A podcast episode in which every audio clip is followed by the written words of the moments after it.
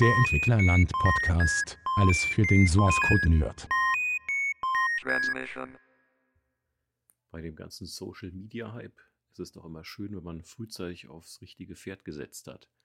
Ich habe mir 2017 schon die erste Mastodon-Instanz installiert auf einem virtuellen Server bei mir, um mal mit rumzuspielen, wie dann die Alternative zu Twitter aussehen könnte. So eine Monokultur für Daten ist ja doch immer ein bisschen kritisch. Und das lief jetzt eigentlich die letzten fünf Jahre stabil durch, hat auch die meisten Updates fehlerfrei überlebt und alles.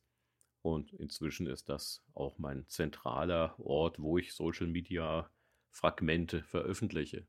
Noch mit Gateways zu Twitter und zu anderen Plattformen. Aber die zentrale Instanz ist dann erstmal meine eigene. Und da sind die Daten auch insofern sicher, dass keiner mal eben kurz zensieren, automatisiert löschen oder sonst was könnte. Und meine Timeline ist da wirklich eine chronologische, kein mysteriöser Algorithmus, der da irgendwo meint, er wüsste besser, was ich lesen möchte als ich. Und so funktioniert das eigentlich ganz gut. Ich habe mir die ganzen Social Media Produkte äh, mal parallel alle installiert. Alles unter kretschmann.social. Da ist dann M für Mastodon, da gibt es noch andere für, für Audio-Plattformen, für Videoplattformen, für Bildplattformen. Die ganzen kommerziellen Anbieter gibt es ja jeweils auch als Open Source Alternative. Manchmal noch im Beta-Status, aber durchaus schon vertretbar von der Stabilität her. Und solange ich das auch als Einzelanwender gerade nur benutze und keine großen Massen drauf loslasse, ist das echt eine schöne Alternative zu den ganzen äh, kommerziellen Mist, der einem da vorgesetzt wird und mal aus dem Boden gestampft, dann wieder weg ist und dann sind die Daten weg und man kann vielleicht gar nicht mehr dran an seine Artikel.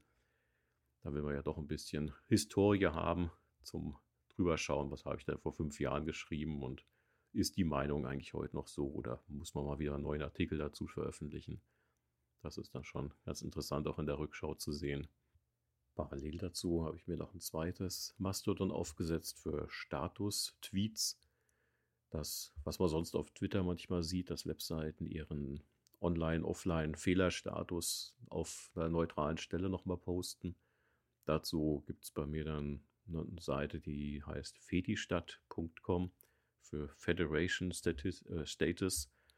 Und da habe ich mir eine eigene API für gebaut, dass aus den Monitoring-Tools heraus dann Statusmeldungen abgesetzt werden können, wenn ein Webport nicht mehr verfügbar ist oder die Last auf dem Server zu hoch wird, dass man sozusagen die Leser der Website dann über eine dritte Plattform informieren kann, ob gerade was klemmt oder nicht, bevor sie alle nur auf Freeload drücken und verzweifeln, dass irgendwas nicht läuft.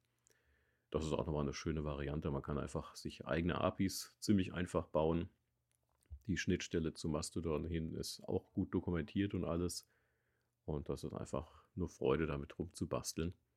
Insofern kann man es eigentlich nur jedem empfehlen, für selbst schon für einzelne Personen sich so eine Instanz aufzusetzen oder kleine Gruppen und Familien, dass sie eine bauen und dann föderiert mit der Welt kommunizieren können. Das läuft eigentlich schon alles perfekt durch. Da muss man gar nicht mehr auf irgendwas warten, was neu kommen würde.